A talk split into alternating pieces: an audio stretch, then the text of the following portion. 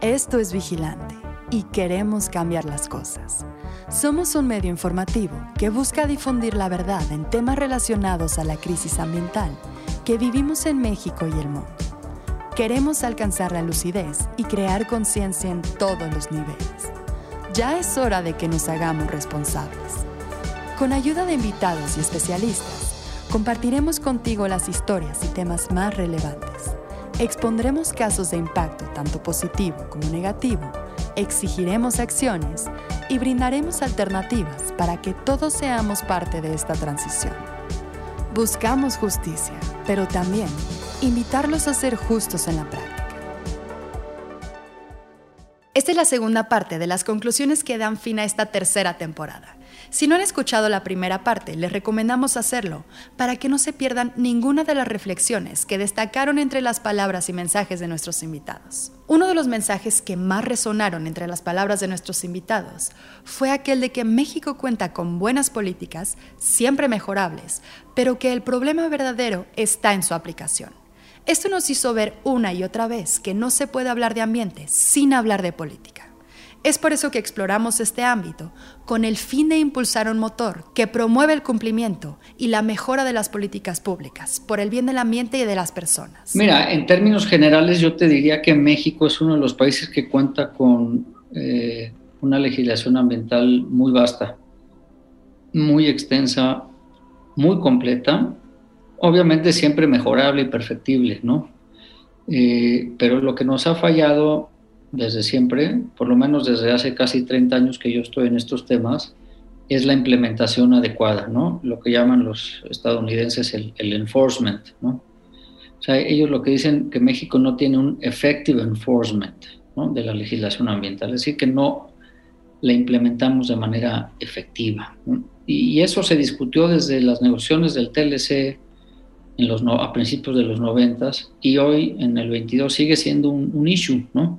O sea, seguimos teniendo problemas de aplicación efectiva de la legislación ambiental por muchas razones, ¿no? Por falta de presupuesto, por falta de personal. Lo que platicamos al principio de la aplicación, de la mala aplicación de las políticas públicas, entonces de repente tienes eh, tu programa pro árbol, pero al mismo tiempo tienes tu programa eh, ganadero que te da mucho más dinero, entonces estas políticas todo el tiempo se están eh, contraponiendo en, un momento en el que creo que no debería de ser así, ¿no? Y que no estamos como para, para andarnos peleando entre instituciones. Pues bueno, desde el punto de vista político, México tiene eh, unas leyes muy buenas, en papel las leyes son muy buenas, el problema eh, o el reto es el cumplimiento de la ley. ¿Cómo hacemos que se cumpla esa legislación ejemplar? Para que realmente pues, se logren los objetivos que, que persiguen esas leyes ¿no? y, ese, y ese marco normativo. Cuando los países entienden que, que, es una región compartida y que necesitan políticas públicas coordinadas, pero una cosa es el entendimiento y otra cosa la posibilidad de acción, que atraviesa por un montón de limitantes que no daría el tiempo de explicar ahorita. Sería muy bueno conocer los instrumentos, o, o la ley por lo menos, ¿no? Y tratar de hacerla valer, porque también en México sucede una cosa en tema de, atención a desastres, donde tenemos un marco legal que suena muy padre, ideal, si uno lee dices, no, esto está muy bien, pero no se aplica o no funciona del todo, ¿no? Por ahí alguien me decía una frase que me gustó mucho, que decía, es que los mexicanos tienen la maravillosa capacidad de hacer leyes verdaderamente espectaculares, pero al mismo tiempo la maravillosa capacidad de hacer algo para no tener que aplicarlas, ¿no? O sea, tenemos esa onda, esa dualidad de tener buenas leyes o buenos marcos, pero no llevarlos a la práctica. ¿no? Entonces yo creo que como individuos podríamos enterarnos de qué hay, ¿no? y no es muy difícil, está en la Ciudad de México, está la Secretaría de Protección Civil, eh, y tratar de, pues un poco exigir, ¿no? Exigir que se haga o que se aplique lo que dice ahí que se tiene que, que aplicar. Este es uno de los puntos más importantes a rescatar. La protección del ambiente y de los derechos humanos son una misma lucha. Cada vez que hablamos de impactos ambientales, invariablemente la falla ante los derechos humanos se hace presente en la misma plática. De la Suprema Corte de Justicia de la Nación, en donde digamos que eh, resolvió, eh, por una parte, diciendo eh, que la ley minera no es violatoria de derechos porque no tiene que ver con ellos, que es un argumento bastante pues complejo, ¿no? Porque si bien la ley minera no les nombra, ¿no? Los nombra solo en alguna de las partes y en esta preferencia para la obtención de concesiones que te contaba, si bien eh, solo lo hacen en este apartado, no están considerados en otro, pues las afectaciones, estos, el otorgamiento de derechos a un tercero sobre tu territorio, pues claro que tiene implicaciones sobre tu vida, aunque no te estén nombrando, ¿no? Y bueno, el tema de el enfoque en los derechos humanos no, no es nuevo. La Declaración de los Derechos eh, Humanos Universales tiene muchísimos años, pero a veces parece que, que, no queremos enterarnos de lo que la historia nos quiere decir, ¿no? Entonces, ya es...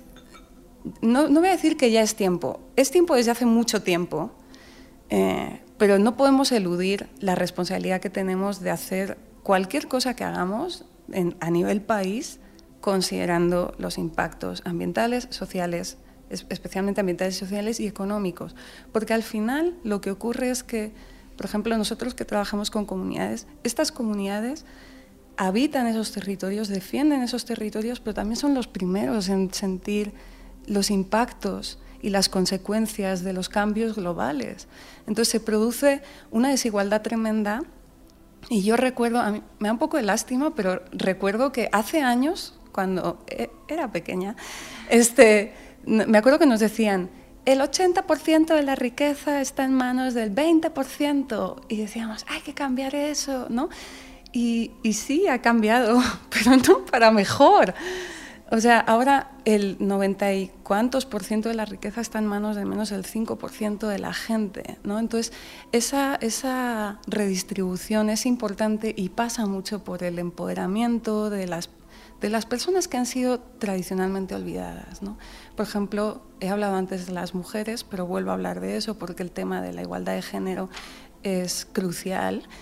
Eh, pero también cómo se involucran otros grupos que tradicionalmente no han estado representados en la toma de decisiones en este país o en otros países que tengan esa riqueza, ¿no? porque como decíamos es una responsabilidad que uno tiene, no es nada más una cosa hermosa de la que presumir, o sea, tienes eso, pues cómo, lo, cómo, cómo realmente lo, lo, lo, lo integras en, en, las venas y en, y en el quehacer y dejas que eso que esa riqueza cultural y esa, y esa inclusión hablen del país y, tomen esas posiciones de, toma de decisiones y de liderazgo. ¿no? Entonces, eso, esos son algunas de las cositas que podríamos mencionar que aplican muy bien en México y algunas otras también las podríamos extrapolar a varios otros países.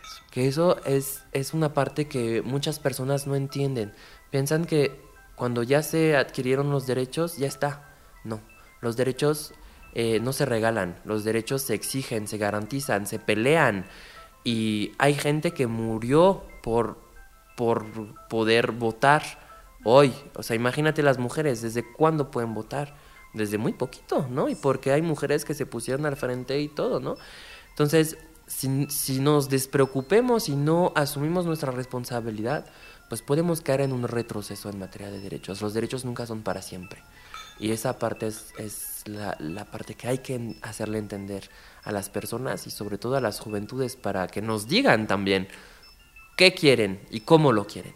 Probablemente una de las problemáticas que se ha hecho notar con la pandemia y que continuará dando de qué hablar en los próximos años es la brecha digital. En un mundo en el que la tecnología se ha vuelto parte de las soluciones, debemos encontrar la manera de reducir esta brecha y democratizar este privilegio las tecnologías justo pueden empezar a romper esa parte del conflicto eh, eh, que no se basa en, contenido. Eh, entonces pueden informar, puede ser una herramienta de consulta y sobre todo las nuevas tecnologías pueden usarse hoy incluso para hacer leyes. O sea, yo he trabajado iniciativas en Google Doc, o sea, de verdad, donde tú te metes, haces un documento colaborativo con las personas asesoras de un representante una representante, te vas poniendo de acuerdo, es padrísimo, integras comentarios y así, pero nuevamente, claro, es, es hay una brecha digital, eh, y sigue siendo pues un, mecanismo eh, eh, pues de privilegio, pero existe. Debemos de seguir, debemos de seguir reforzándonos en esta este trabajo de difusión de la información, que es a veces en lo que, que cuesta trabajo no únicamente a, a ONG, sino a todas las personas que, que por alguna, o sea, de alguna manera estamos creando igual contenido, tal vez no contenido digital de esa manera, pero sí estamos creando contenido de informativo y todo eso. Entonces el trabajo que, que se está realizando con difusión sí tenemos que irlo reforzando y ampliarlo en las diferentes redes sociales, que es lo que está jalando en la actualidad, para que puedan tener este, este conocimiento. Muchas veces lo, lo, que, lo que afecta en, en las mismas eh, comunidades o poblaciones es la, la falta del conocimiento, ¿no? La, la, falta del acceso a, este, al conocimiento, porque en la ciudad pues podemos tener todos internet, todos tienen su WhatsApp, todos tienen todo, pero en las comunidades pues ahí muchas veces no llega ni siquiera la señal telefónica y es donde, donde pues merma todo este, este trabajo, este esfuerzo grande que las organizaciones realizan. Eh, al final necesitamos estrategias para reducir esas, esa brecha digital, porque ya nos hemos dado cuenta no, es nuevo, o sea, ya desde, desde años antes, por lo menos desde 2018-19, ya se estaba hablando del tema de la brecha digital como una de las nuevas eh, fuentes de desigualdad, ¿no? Entonces, eh, la pandemia no hace más que incrementar esta situación. Entonces no podemos hacernos oídos sordos. Este tema es un tema muy importante que no solamente se refiere a que haya internet en las comunidades eh, y además en internet de un poco de calidad, porque, o sea, no, a veces dice, ah, pues sí hay, bueno, sí, pero, o sea, no puedo ni mandar un mensaje, ni, ni pasa una foto, ¿no? Entonces, eh, tener ese acceso, porque eso es, eso es lo que te lleva al acceso a la información, entre otras cosas. ¿no? Entonces es la infraestructura, pero también son las capacidades, ¿no? para, de, como decíamos antes, como de alfabetización digital, o sea, esas capacidades para saber manejar la tecnología. Y si algo ha quedado evidenciado, es la importancia de la sociedad civil para lograr cambios esenciales. Entonces, eso es lo segundo, ¿no? La organización y la organización comunitaria entre vecinos, amigos, y meter el tema político ahí, porque todos, todas, todos somos política, ¿no? Y tres, voltear hacia la sociedad civil. Eso me parece fundamental. Creo que eh, pues tenemos una sociedad civil también muy reciente, ¿no? En términos de consolidación, que viene de, del sismo del 85, ¿no? De este auge de la sociedad civil, de la organización ciudadana.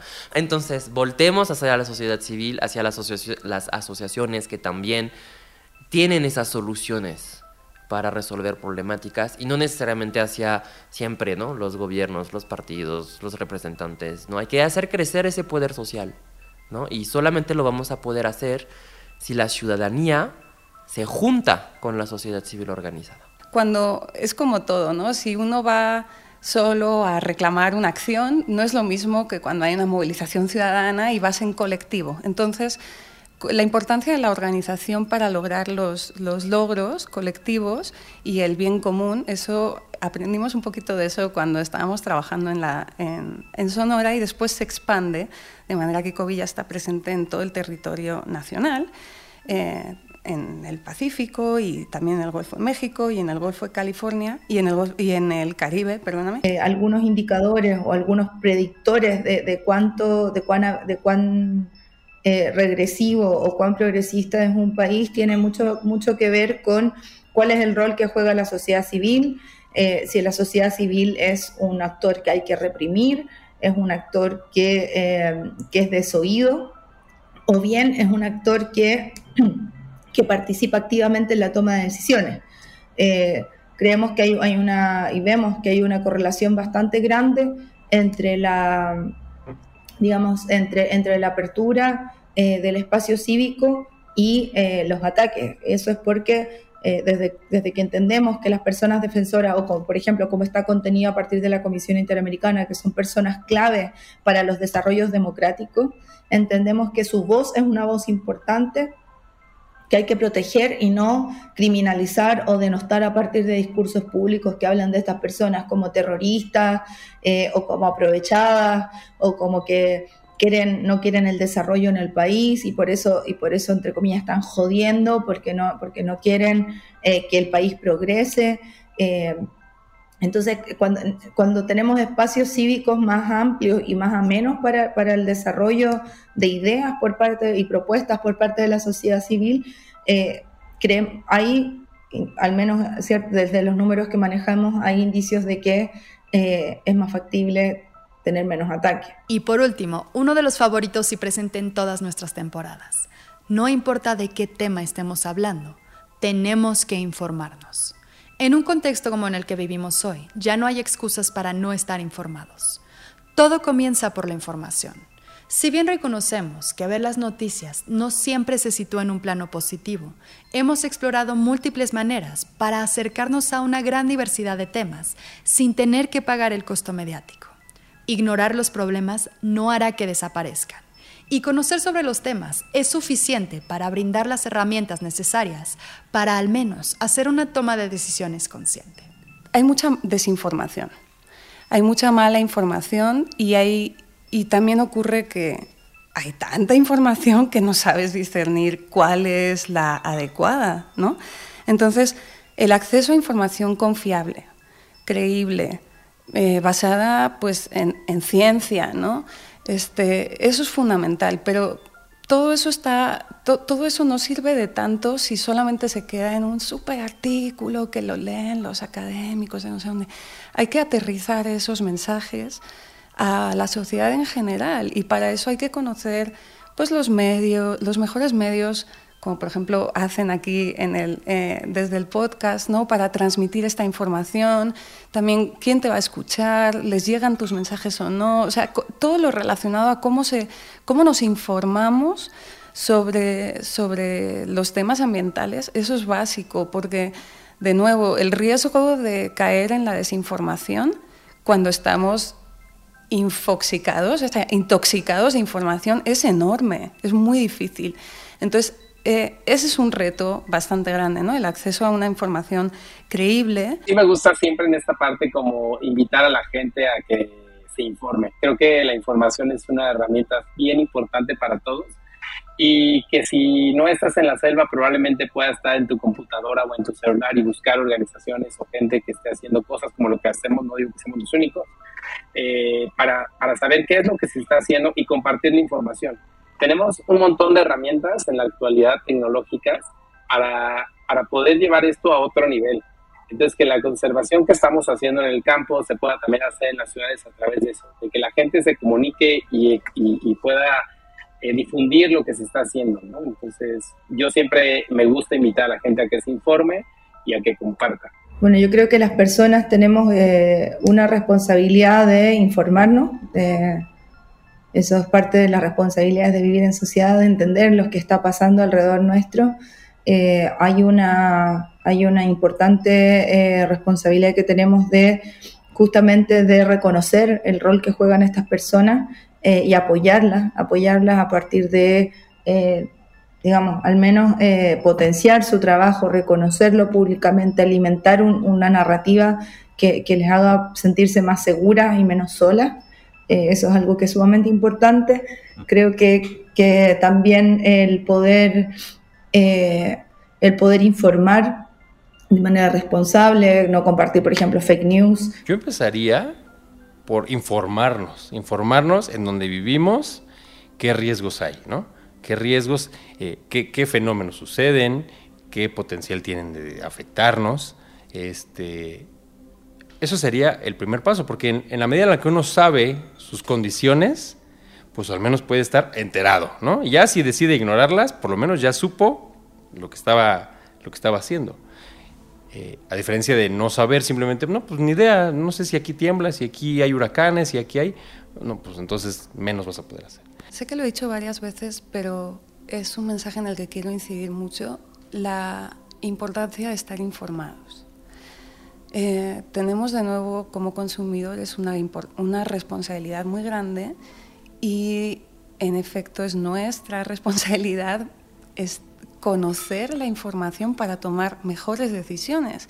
Si yo quiero comer mero todos los días, no importa lo que pase porque el mero es mi comida favorita, oye, eh, revísalo, ¿no? O sea, tienes que al menos saber de dónde viene. No, no quiero decir que tienes que hacer una investigación minuciosa de cada producto que comes, pero por lo menos cuestiónalo. Cuestiónalo, cuestiónate tus decisiones y ve qué puedes hacer, porque uno no cambia de la noche a la mañana radicalmente, eso no es cierto. Y a veces cuando pensamos en eso decimos, ay, es que es tan difícil, porque claro, hay mucho que se puede hacer, pero ¿sabes qué? El, el secreto es empezar. Entonces, en algún momento tienes que empezar con algo chiquito. A lo mejor compras, eh, haces el súper en la tiendita del barrio. Y en el restaurante preguntas los productos de dónde vienen, o si están en veda o no. Infórmate de nuevo. Tenemos la inmensa, eh, el inmenso beneficio de contar con Internet, eh, que está, donde hay muchísima información disponible y podemos buscar los mejores lugares para informarnos de cuáles son las vedas, qué especies existen. Entonces, el mayor consejo, independientemente y no hagamos menos lo que hablamos atrás, de cuidar los recursos, de tratar de, de ser más este, gentiles con el ambiente, es abrámonos a esta, a esta posibilidad de, de, cambiar, de información, de buscar, de, de razonar, que es lo más importante. Gracias por acompañarnos en el camino que recorrimos durante esta tercera temporada. Estaremos muy pronto de vuelta con nuevos temas e invitados para seguir ejercitando la conciencia. Yo soy María González Delgado y esto es Vigilante.